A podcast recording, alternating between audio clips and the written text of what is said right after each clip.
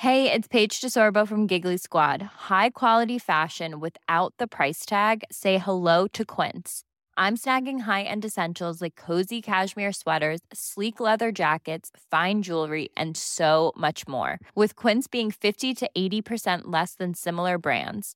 And they partner with factories that prioritize safe, ethical, and responsible manufacturing. I love that. Luxury quality within reach. Go to quince.com slash style to get free shipping and 365 day returns on your next order. Quince.com slash style. Eine junge Frau bezieht ein Hotelzimmer und wartet auf einen Mann, der niemals auftaucht. In nur fünf Tagen wird aus der strahlenden Schönheit ein kränkliches Wesen, das über Schmerzen klagt. Am Morgen nach einer stürmischen Nacht wird ihre Leiche auf den Stufen gefunden. Wer ist diese schöne Unbekannte?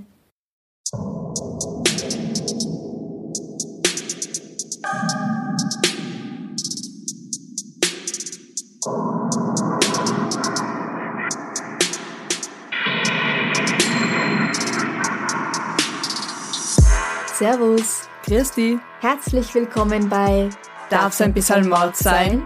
Dein Podcast zum Thema wahre Verbrechen. Mein Name ist Franziska Singer. Und ich bin Amrei Baumgartel. Am 24. November 1892 feiern die Leute in den USA Thanksgiving. In Coronado Island bei San Diego, Kalifornien, betritt eine elegant gekleidete Frau das Hotel del Coronado. Dieses Hotel ist zu diesem Zeitpunkt erst vier Jahre alt. Es wurde 1888 erbaut und ist damals das größte Urlaubshotel der Welt. Es ist auch das erste Hotel der Welt, das schon beim Bau Elektroleitungen erhalten hat. Die wurden allerdings vorsichtshalber in Gasrohren verlegt, damit man, falls die Elektrizität, dieses neumodische Zeug, nicht funktionieren würde, jederzeit sofort auf Gas umstellen könnte. Und ich weiß, du liebst deine Fun Facts. Ja. Zusätzlicher Fun Fact. Thomas, Thomas Edison selbst hat die elektrischen Leitungen des Hotels nach ihrer Fertigstellung überprüft. Oh.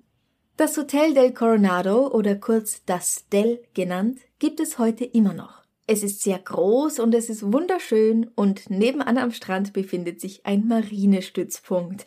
Das heißt, da kann man mit einem Drink in der Hand und den Füßen im Sand den Soldaten beim Joggen zusehen.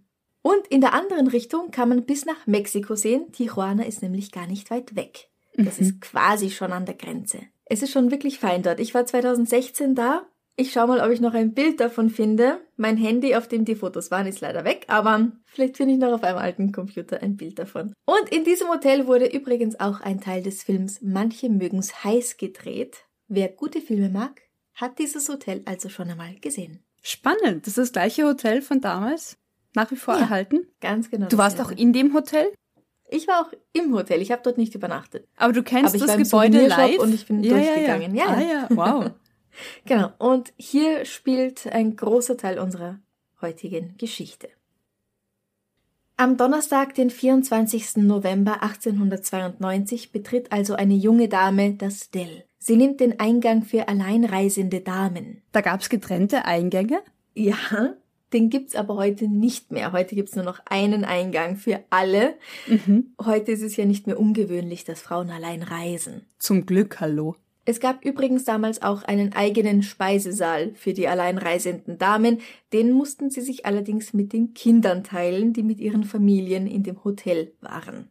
Weil die Familien haben natürlich auch nicht zusammen gespeist. Natürlich nicht. Soweit kommt's noch, dass man Ja, mit ja. seinen eigenen Kindern an einem Tisch isst. Ich meine, bitte.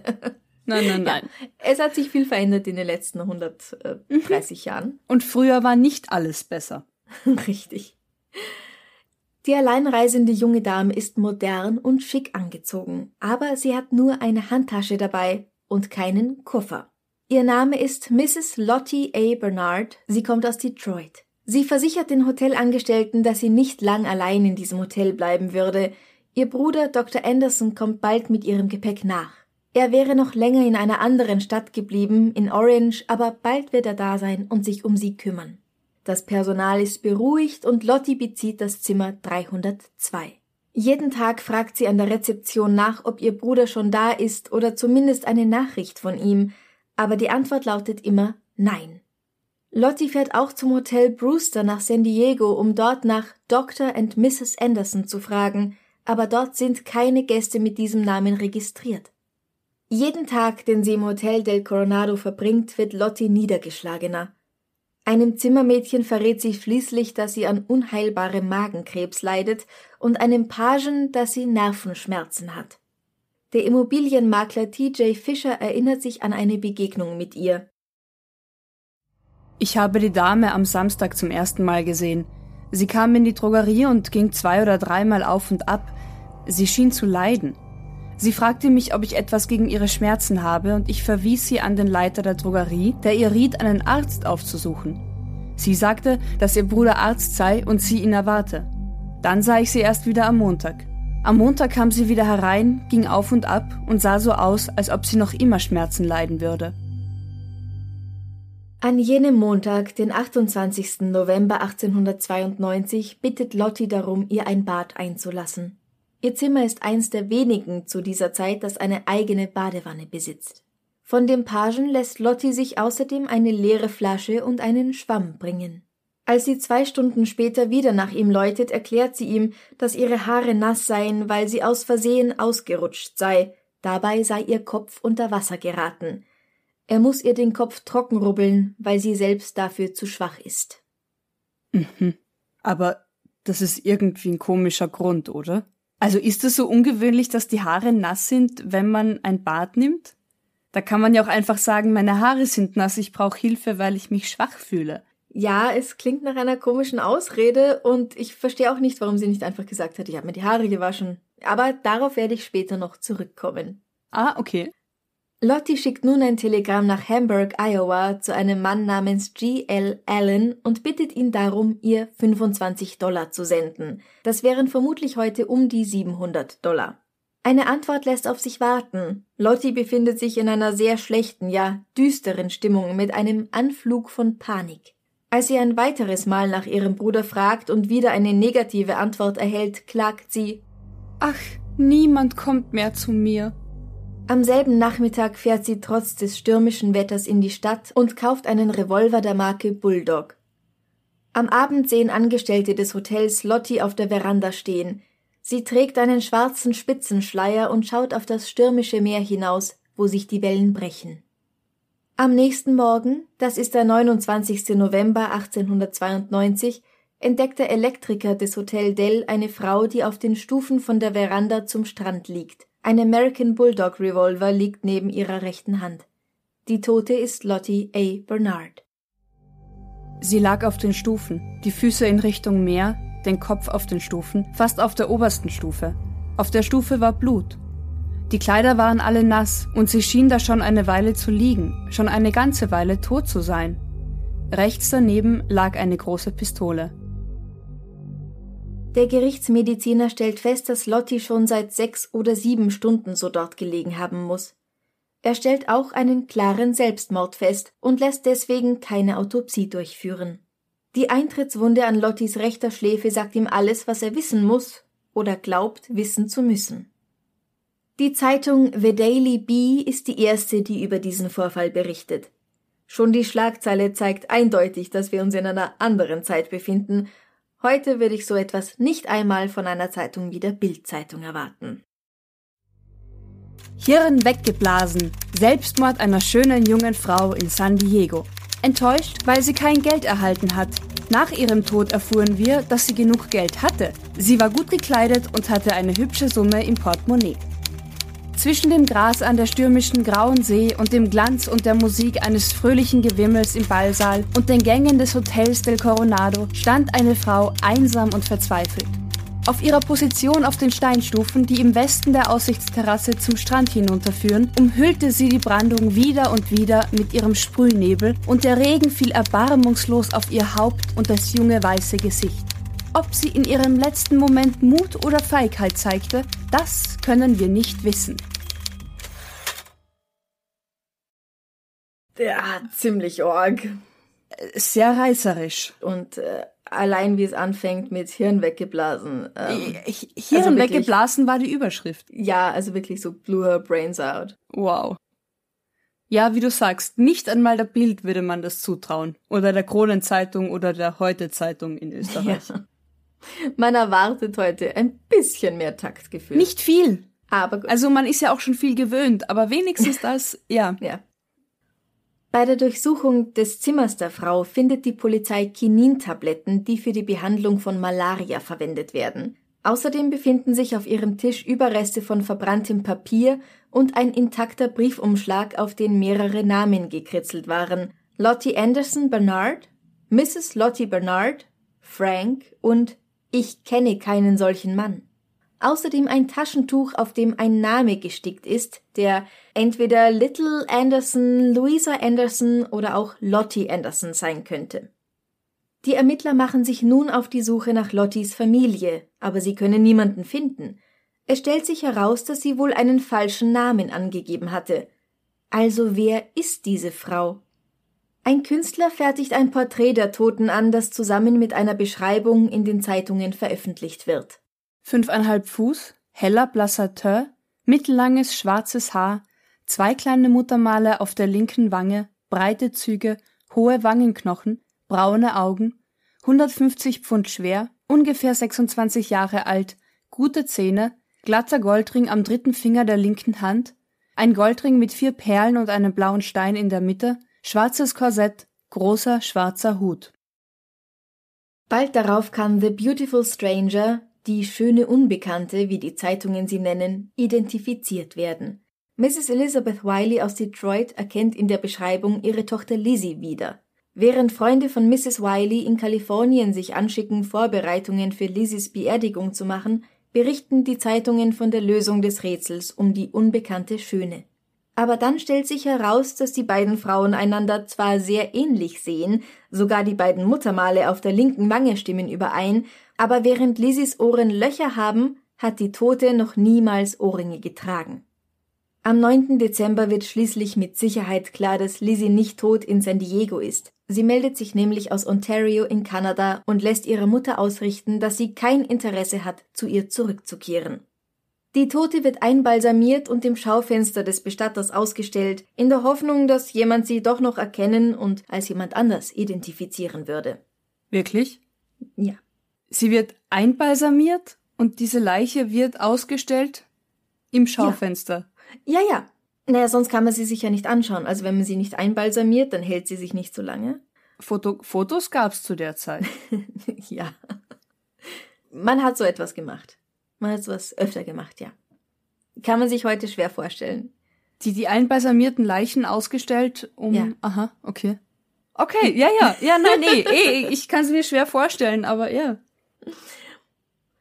Sorry, ich habe das schon so oft gehört, dass es mich überhaupt nicht flasht. Es ist für mich so, ja klar. Aber ich verstehe, wenn man es zum ersten Mal hört. Nein, ich, ich weiß, es gab früher auf dem Land noch die Angewohnheit, die Leichen zu fotografieren und dann die Fotos von den Leichen, von den frisch Verstorbenen aufzuhängen im Familienalbum, Familienstammbaum. Also ich, ja, ich nicht am Land, das war überhaupt Ach so, sowas. okay, ja. Ja, ja, das ist sowas Viktorianisches. Also als die Fotografie aufkam, viele Leute wurden zum ersten Mal fotografiert, als sie schon tot waren.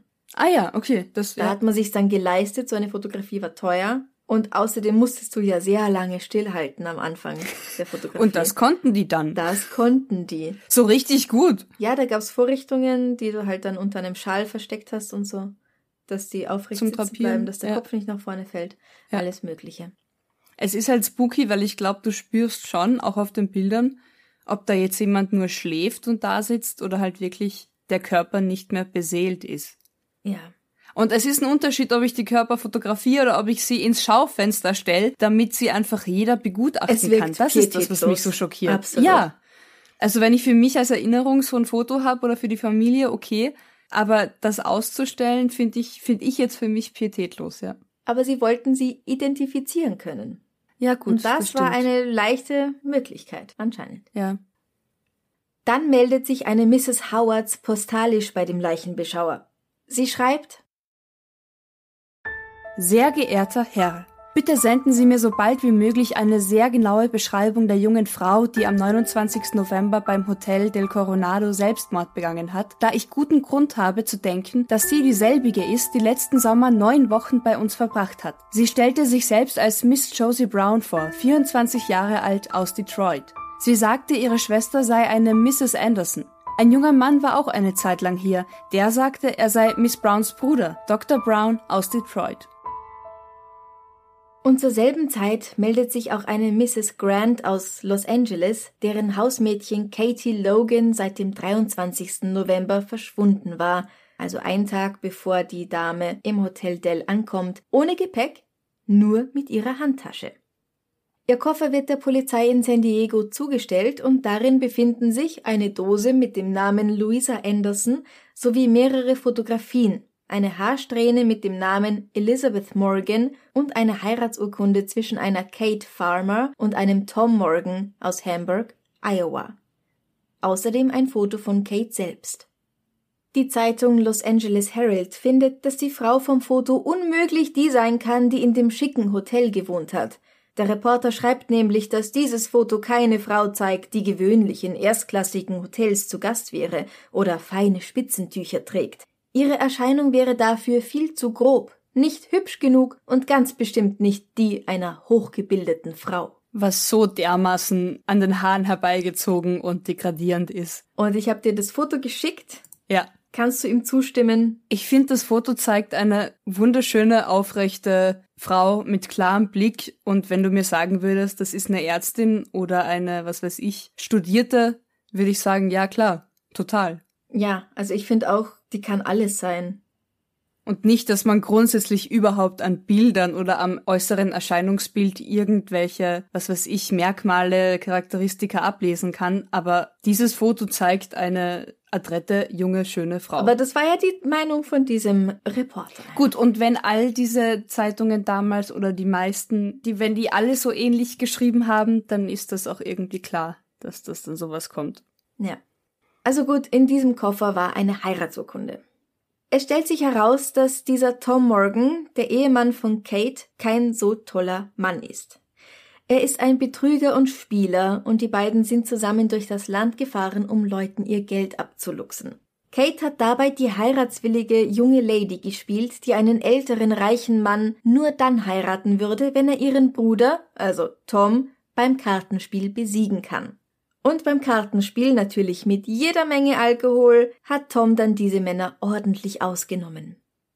Weil natürlich mit jeder Menge Alkohol schlafen die Herren auch ein. Dann kann man da was mitnehmen und ja. Oh, ja.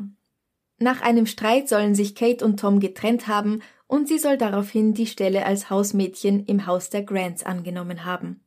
Aber wart mal, also wenn, wenn sie das war, die im Hotel war, Wen hat sie dann da erwartet? Weil dann war es ja definitiv nicht ihr Bruder, der Arzt war. Weil den gibt's ja anscheinend dann gar nicht. Ja, das ist immer noch ein Rätsel. Es haben sehr viele Leute diesen Fall erforscht und sind zu furchtbar unterschiedlichen Schlüssen gekommen. Ich werde versuchen, da mehrere Theorien aufzuzeigen. Eine davon nimmt an, dass Kate eine Affäre mit einem der Stiefbrüder von Tom Morgan hatte. Die tragen nämlich anscheinend den Nachnamen Allen und die schöne Unbekannte hat ja aus dem Hotel ein Telegramm an einen G.L. Allen geschickt. Das würde also passen. Kates Großvater Joseph Chandler antwortet auf das Telegramm der Bestatter aus San Diego nur, man möge sie beerdigen und ihm die Rechnung schicken. Hm. Weder ihr Ehemann Tom Morgan noch sonst irgendjemand aus der Familie zeigt Interesse daran, ihren Leichnam zu Hause zu bestatten oder überhaupt sich die Frau vielleicht vorher mal anzuschauen, um zu überprüfen, ob sie es auch wirklich ist. Die schöne Unbekannte wird am 13. Dezember 1892 als Kate Morgan auf dem Mount Hope Cemetery in San Diego bestattet. Erst gut 100 Jahre später, im Jahr 1989, lässt der Schriftsteller Ellen May, den ihre Geschichte nicht loslässt, eine Platte bei ihrem Grab anbringen, Kate Morgan, auch bekannt als Lottie A. Bernard, gestorben am 29. November 1892 im Alter von 24 Jahren. Eine Statue von einem Engel, die er ebenfalls dort aufstellen lässt, wird leider irgendwann gestohlen, aber ihr Grab kann man angeblich heute noch besuchen. Aber war das jetzt wirklich Kate Morgan? oder Katie Logan? Oder sind das eh die gleichen? Weil Lizzie Wiley war es ja nicht, weil die kam ja angeblich zurück. Ja. Weder Lizzie noch Kate hatten Gepäck dabei, als sie weggegangen und nie wieder nach Hause zurückgekehrt sind. Heißt es. Mhm. Das Haus der Grants hat die Frau, die sich Katie Logan nannte, am 23. November verlassen. Im Hotel ist die Unbekannte aber erst am 24. eingetroffen. Also wo hat sie diese Nacht verbracht? Was hat sie den ganzen Tag über gemacht? Wenn sie wirklich die Betrügerin Kate Morgan war, dann kann ich mir schon vorstellen, dass sie mehrere Namen verwendet hat. Also Katie Logan bei Familie Grant und Josie Brown bei Familie Howards und dazu kommt noch, dass Mrs. Howard sich auch an einen Bruder erinnert, der Doktor ist, und an eine Schwester namens Mrs. Anderson. Passt also wieder ganz gut zusammen. Mhm. Andererseits denke ich mir halt auch, was, wenn diese gute Mrs. Howards diese zwei Details in der Zeitung gelesen hat und sich daraufhin falsch erinnert.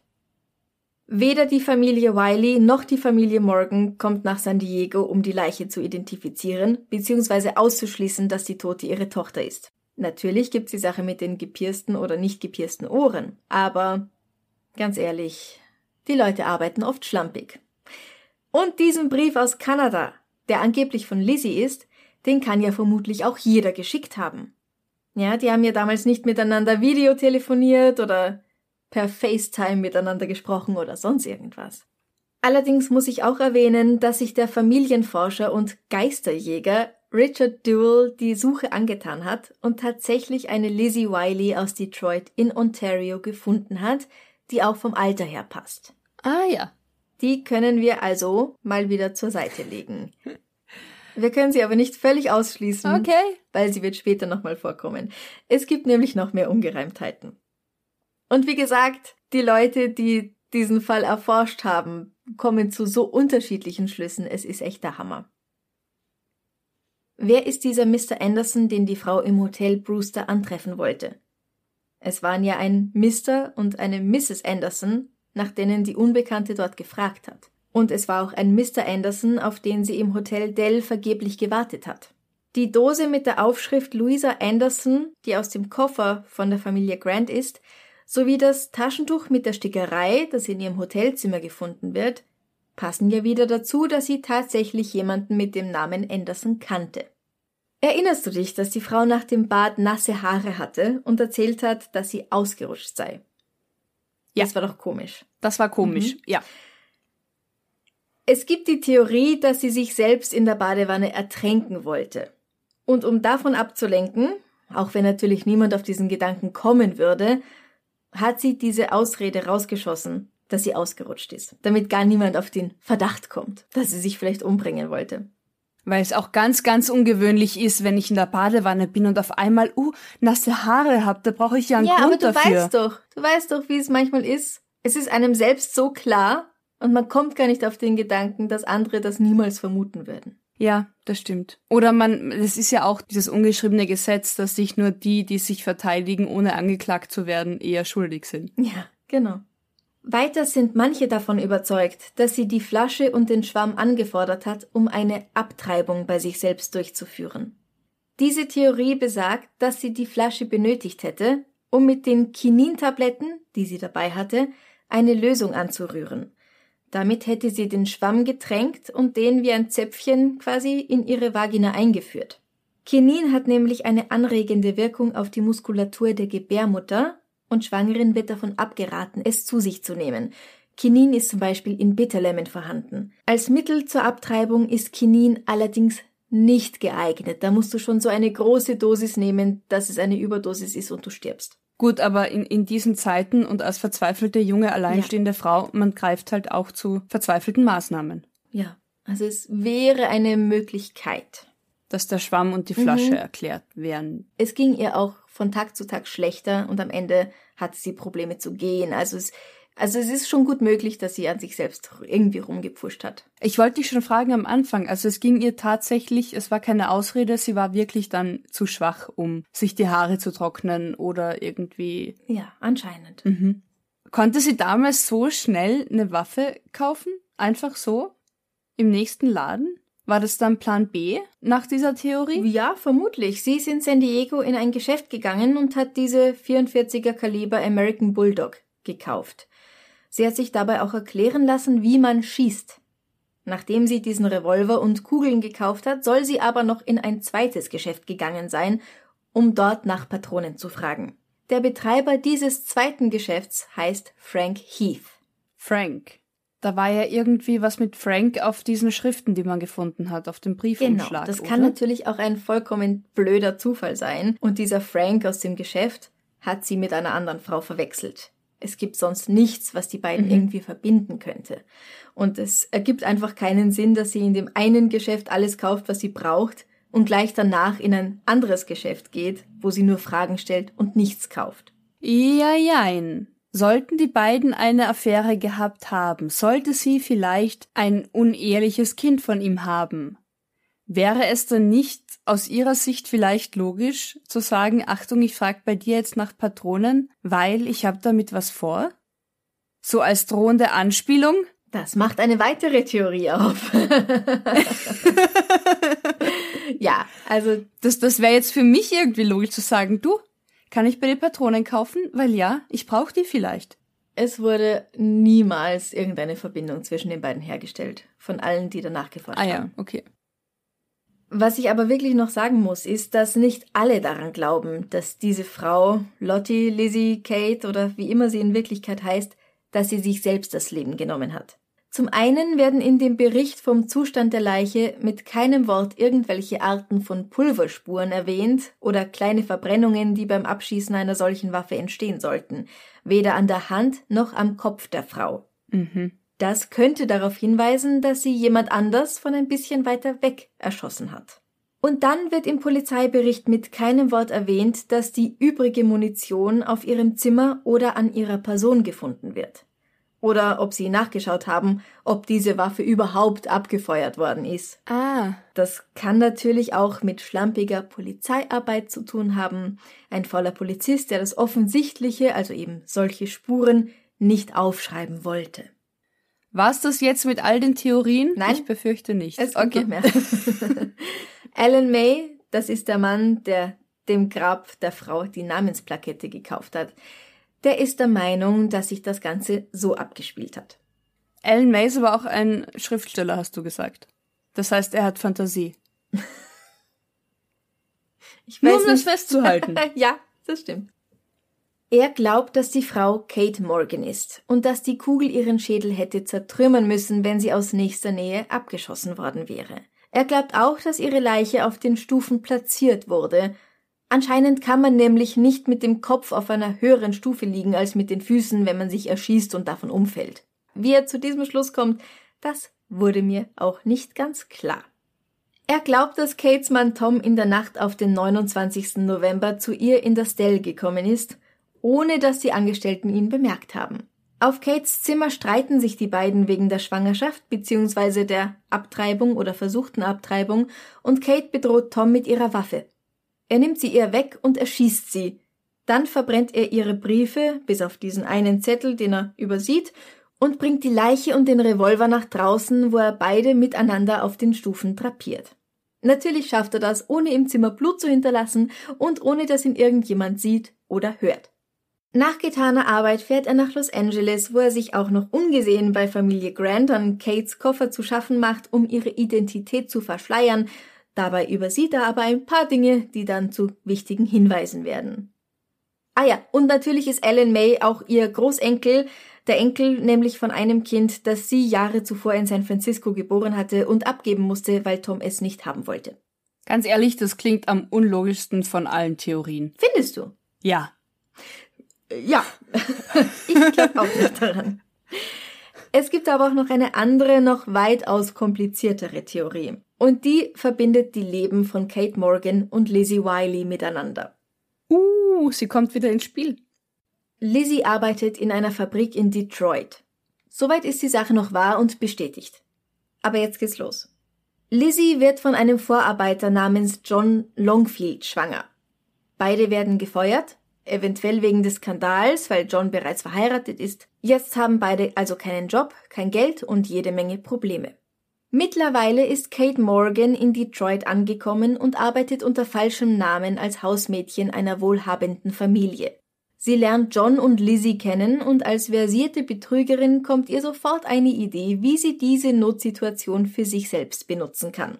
Die drei freunden sich an und fahren zusammen nach San Diego, um John Spreckles zu erpressen. Der ist ein Unternehmer, der unter anderem für das Hotel Dell verantwortlich ist und für die Bahnstrecke von San Diego nach Arizona. Er ist ein sehr reicher, sehr wichtiger Mann, ohne den San Diego heute nicht die Stadt wäre, die sie ist. Die Theorie hier ist also, dass Lizzie und nicht Kate im Sommer und Herbst 1892 unter verschiedenen falschen Namen als Hausmädchen in Los Angeles arbeitet, bis Kate sie Ende November nach San Diego ruft. Aber dann geht irgendwas schief und Kate und John Longfield, die sich als Mr. und Mrs. Anderson ausgeben wollten, kommen nicht in das Hotel Brewster und John kommt auch nicht als ihr Bruder zu ihr ins Dell. Schließlich verzweifelt Lizzie das Kinin und was sie sonst vielleicht noch nimmt, um das Baby abzutreiben, machen sie krank. Sie glaubt, dass Kate und John sie im Stich gelassen haben und zusammen abgehaut sind. Sie weiß keinen Ausweg mehr und entscheidet sich dafür, sich das Leben zu nehmen. Hier wird auch behauptet, dass das Taschentuch mit dem Namen Louisa Anderson von Lizzies Tante stammt, die so heißt.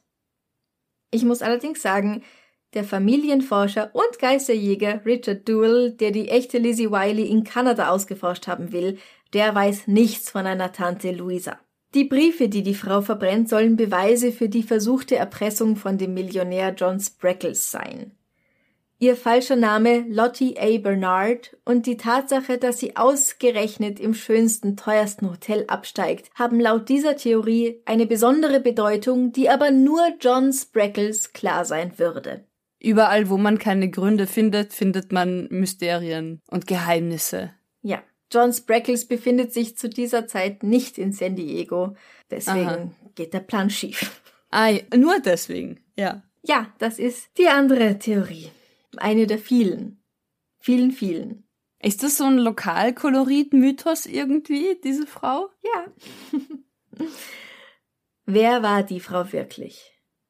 Wir haben jetzt sehr viel Verwirrendes von uns gegeben. Ich weiß, es, es sind viele Namen für eine einzige Person oder fünf.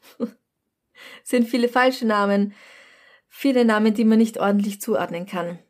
Wir wissen nicht, wer Lottie Bernard, Kate Morgan oder Lizzie Wiley wirklich waren, ob eine davon wirklich diese Frau war, ob das ihr echter Name war. Weil DNA-Tests Ende des 19. Jahrhunderts noch außerhalb des Vorstellbaren lagen, können wir es heute auch nicht mehr herausfinden. Wir können es einfach nicht wissen. Wir werden es nie erfahren. Wir haben nur Theorien, die einem mehr oder weniger wahrscheinlich erscheinen mögen.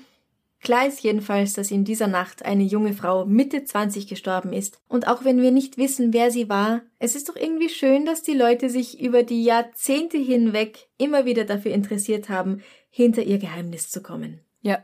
Und das auch nicht zuletzt, weil auch das Hotel del Coronado sehr stolz auf seinen mysteriösen Gast ist. Es wird behauptet, dass die Frau immer noch als Geist dort herumspukt. Das Hotel nennt sie übrigens Kate Morgan. Ah ja.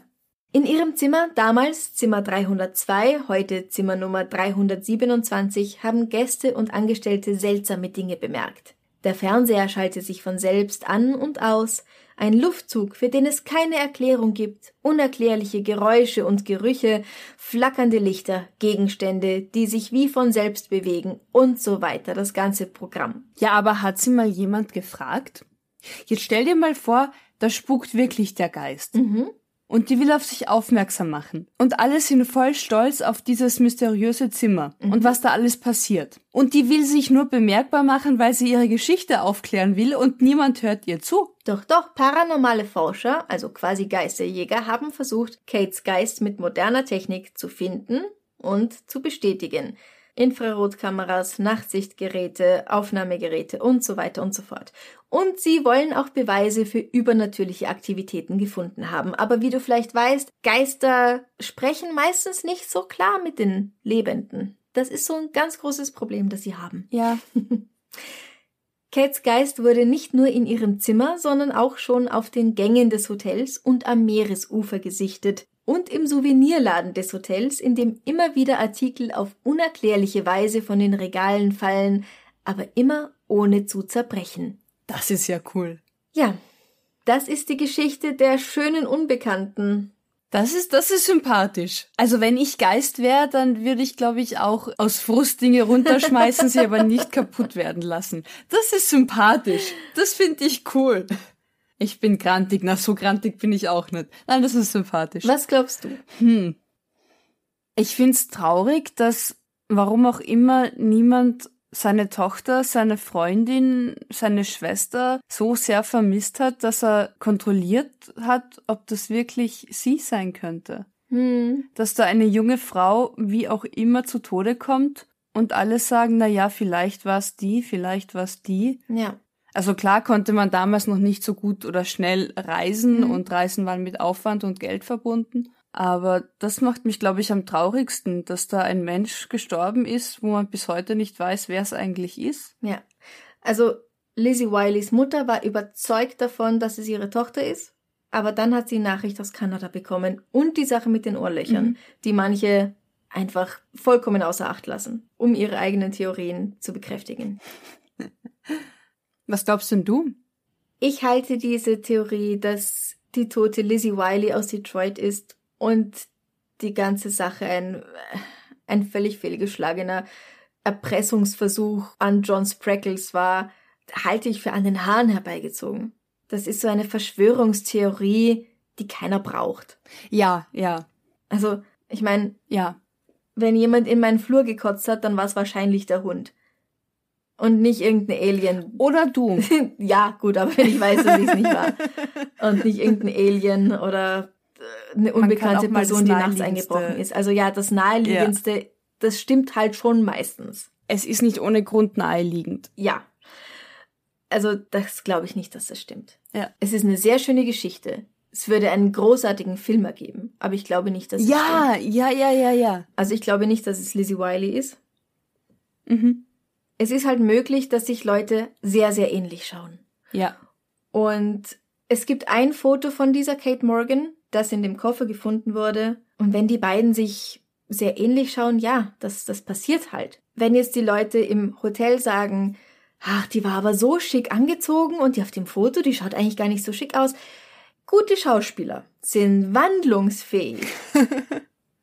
ja, man kennt mich in blond, man kennt mich in dunkelbraun als Königin und als Studentin, da würde man vielleicht auch von einer schlechten Fotografie nicht sofort sagen, ja, ja, das ist die. Naja, und das, da, da machen ja auch Kleider schon Leute. Also da Absolut, braucht man auch keine schauspielerischen Fähigkeiten. Ja. Wenn ich zum Biller gehe, dann wird mir auch niemand glauben, dass ich teilweise ähm, geschminkt in schönen Kostümen auf der Bühne mein Geld verdiene. Ja, ja, Also ich bin auch privat ganz anders gekleidet und verhalte mich auch ganz anders privat, als halt dann meine Rollen, die ich spiele, sich verhalten oder anziehen. Also wie du sagst, das macht überhaupt, also das ist kein Indiz dafür, wer diese Frau war, nur weil ein Foto das zeigt und das andere das zeigt. absolut. Ich weiß nicht, oder ich maße mir nicht an zu wissen, was tatsächlich passiert ist. Ich glaube schon, dass es Kate Morgan ist, die Betrügerin Kate Morgan und dass irgendwas furchtbar schief gegangen ist. Ähm, verschmähte Liebe, ähm, eine Krankheit, ja, vielleicht war es keine Abtreibung. Ähm, vielleicht Ja. hat sie tatsächlich einfach Magengeschwür gehabt oder sonst was. Mhm. Ähm, man hat ja keine Obduktion gemacht, also man weiß es einfach nicht, was los war mit ihrem Richtig. Bauch. Aber irgendwas war offenbar, weil sie immer schwächer geworden ist. Ähm, ich glaube, dass es Selbstmord war. Ich glaube nicht, dass Tom Morgan sich nachts in das große Hotel reingeschlichen hat. Das ist alles viel zu kompliziert. Na und vor allem man hätte, wie du sagst, wenn das Ganze dann ohne Blut im Zimmer ja, und, und selbst ohne wenn er sie da Geräusche unten vonstatten geht. hat. Ja, Ich glaube, dass da einfach die Polizei nicht ordentlich gearbeitet hat, weil es eh so logisch ist. irgendwie geht auch dieser Ellen May davon aus, dass sie sich im Stehen erschossen hat. Und wenn sie steht, vielleicht kann man dann nicht die Stufen aufwärts fallen. Aber wer sagt, dass sie sich nicht im Sitzen oder schon im Liegen erschossen hat? Weil dann liegt sie ja auch Man schon kann so da. im Stehen nach hinten umfallen. Man kann im Stehen Auch. Stiegen rauffallen. Auch. Vielleicht mit eher Alkohol als ohne, aber Ja, also das finde ich unlogisch. Es ist ein großes Mysterium. ja. Und eben, das Hotel schlägt heute noch Profit davon. In gewissem Maße. Ja, genau. Ja. Ja. Also klar ist, eine arme Frau ist gestorben. Richtig. Viel zu jung. Ja. Ich habe es eh schon erwähnt. Ich find's schön, dass sich Leute dafür interessieren Ja. und ja, versuchen es immerhin. herauszufinden. Um halt ihr, ihr ihren Namen oder halt ihren Namen oder ihr zu gedenken, wäre es halt hilfreicher zu wissen, wem man gedenkt. Aber so können wir rätseln. So können wir rätseln. Und es tut mir leid, dass es eine furchtbar komplizierte Geschichte war. aber, ich habe mich bemüht zu folgen, wirklich. Aber ich habe mir gedacht, jetzt im November zu Allerheiligen, aller Seelen, wo es immer nebeliger wird, machen wir eine Geistergeschichte. Ja, finde ich gut. ich mag Geistergeschichten. Ja? Ich glaube, Geister können auch eben recht freundlich sein. Vielleicht ist die gar nicht so böse. Vielleicht macht er da Spaß, Leute zu erschrecken. Vielleicht hat endlich Spaß. Ja. Wollen wir noch was Schönes zum Abschluss machen? Machen wir noch was Schönes zum Abschluss.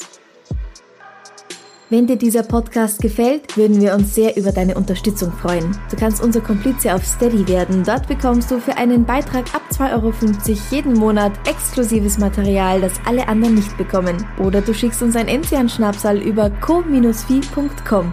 Kein Geld, kein Problem. Du kannst uns auch helfen, indem du diesen Podcast abonnierst, eine Bewertung abgibst und all deinen Freunden und Kollegen davon erzählst.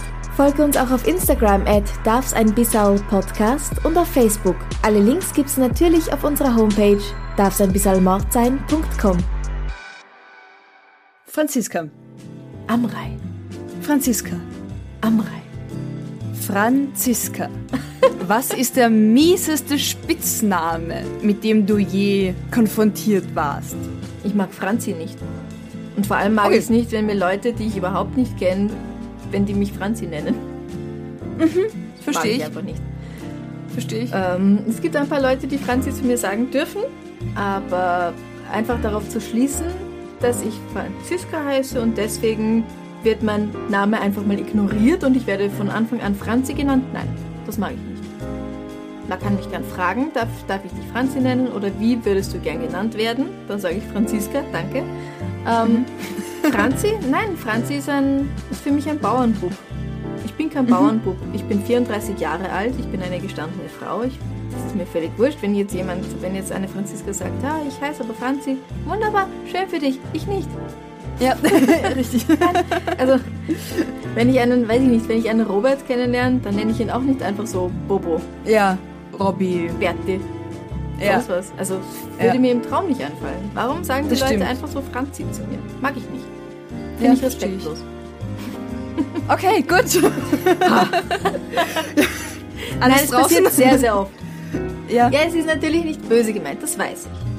Keine Sorge, ich weiß das. Aber ich mag es einfach nicht. Ja, verstehe ich. Gibt es einen Spitznamen, den du dann gern hast? Das sage ich jetzt nicht, das sagen die Leute. Also.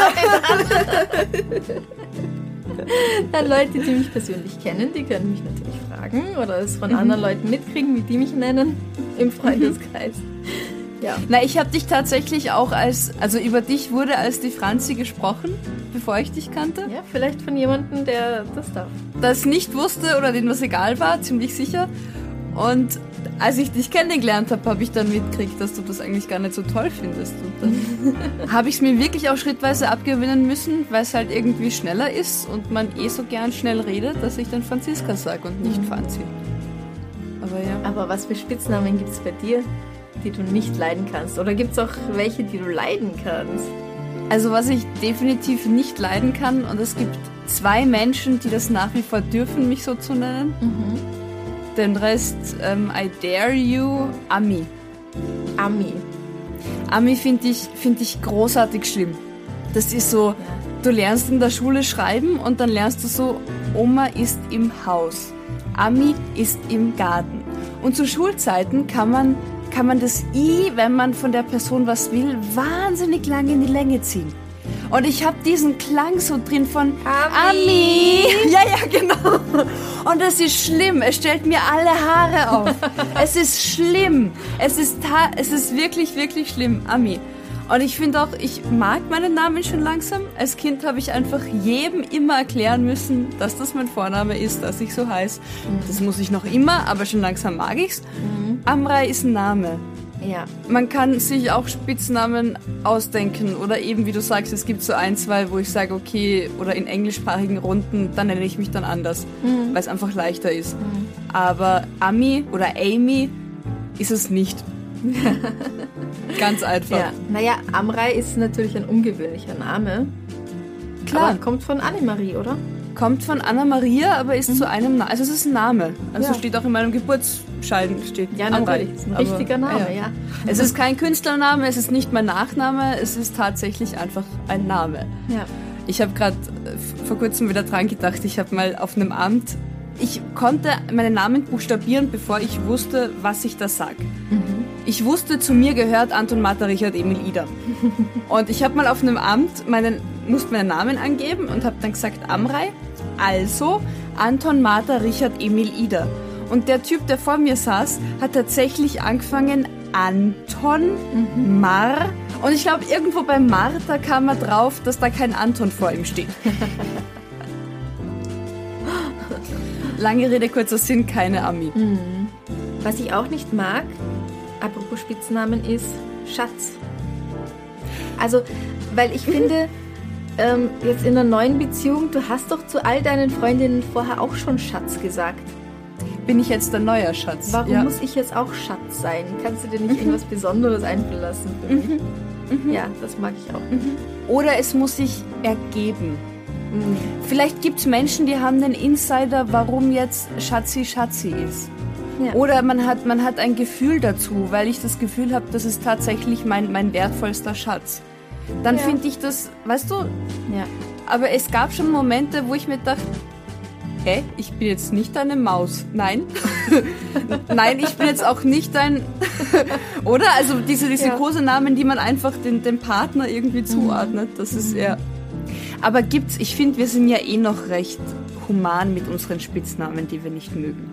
Ich wäre echt gespannt ähm, auf unsere Zuhörerantworten, welche Spitznamen sie nicht leiden können.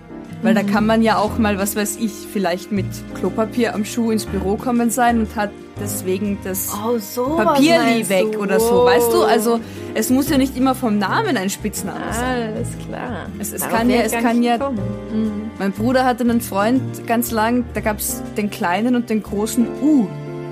Der Nachname hat mit U angefangen und das war der große U und der kleine U. Oh, das finde ich aber süß. Aber auch irgendwie strange, oder? Ich meine, die Ja, hatten sicher. normale Vornamen, die hatten einen langen Nachnamen und was blieb über? U. Aber Namensgebungen sind echt so eine Sache, oder? Es gibt ja auch Menschen, die ihren Namen komplett ändern im Erwachsenen. Kennst du da jemanden?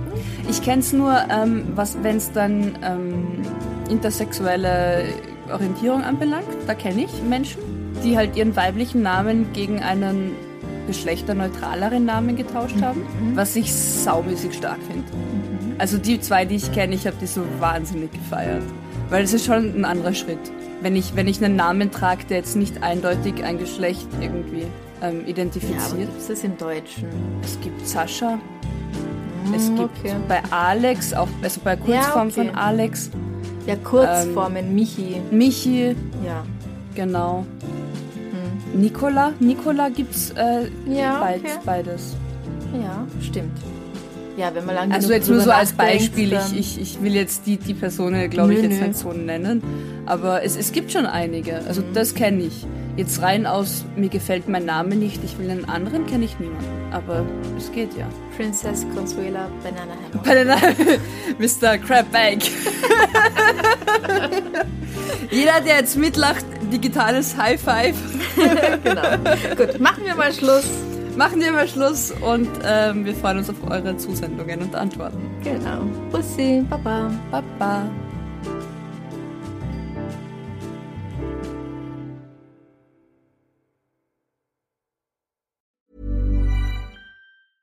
Hey, it's Paige DeSorbo from Giggly Squad. High quality fashion without the price tag. Say hello to Quince.